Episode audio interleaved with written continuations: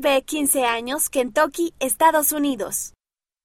Tengo 15 años y estoy en segundo año de la secundaria. Practico tres deportes, baloncesto, voleibol y softball. Prácticamente toda mi vida consiste en los deportes y la familia. Durante el COVID, con la incertidumbre del curso escolar, tuve que confiar en que el Señor sabe lo que es mejor para todos. En realidad, mi escuela tuvo que volver al campus, lo cual fue lo mejor para mí porque no soy muy buena alumna desde casa. En mi escuela solo hay tres miembros de la iglesia y me resulta un poco difícil que ni siquiera estén en mis clases ni en mi curso.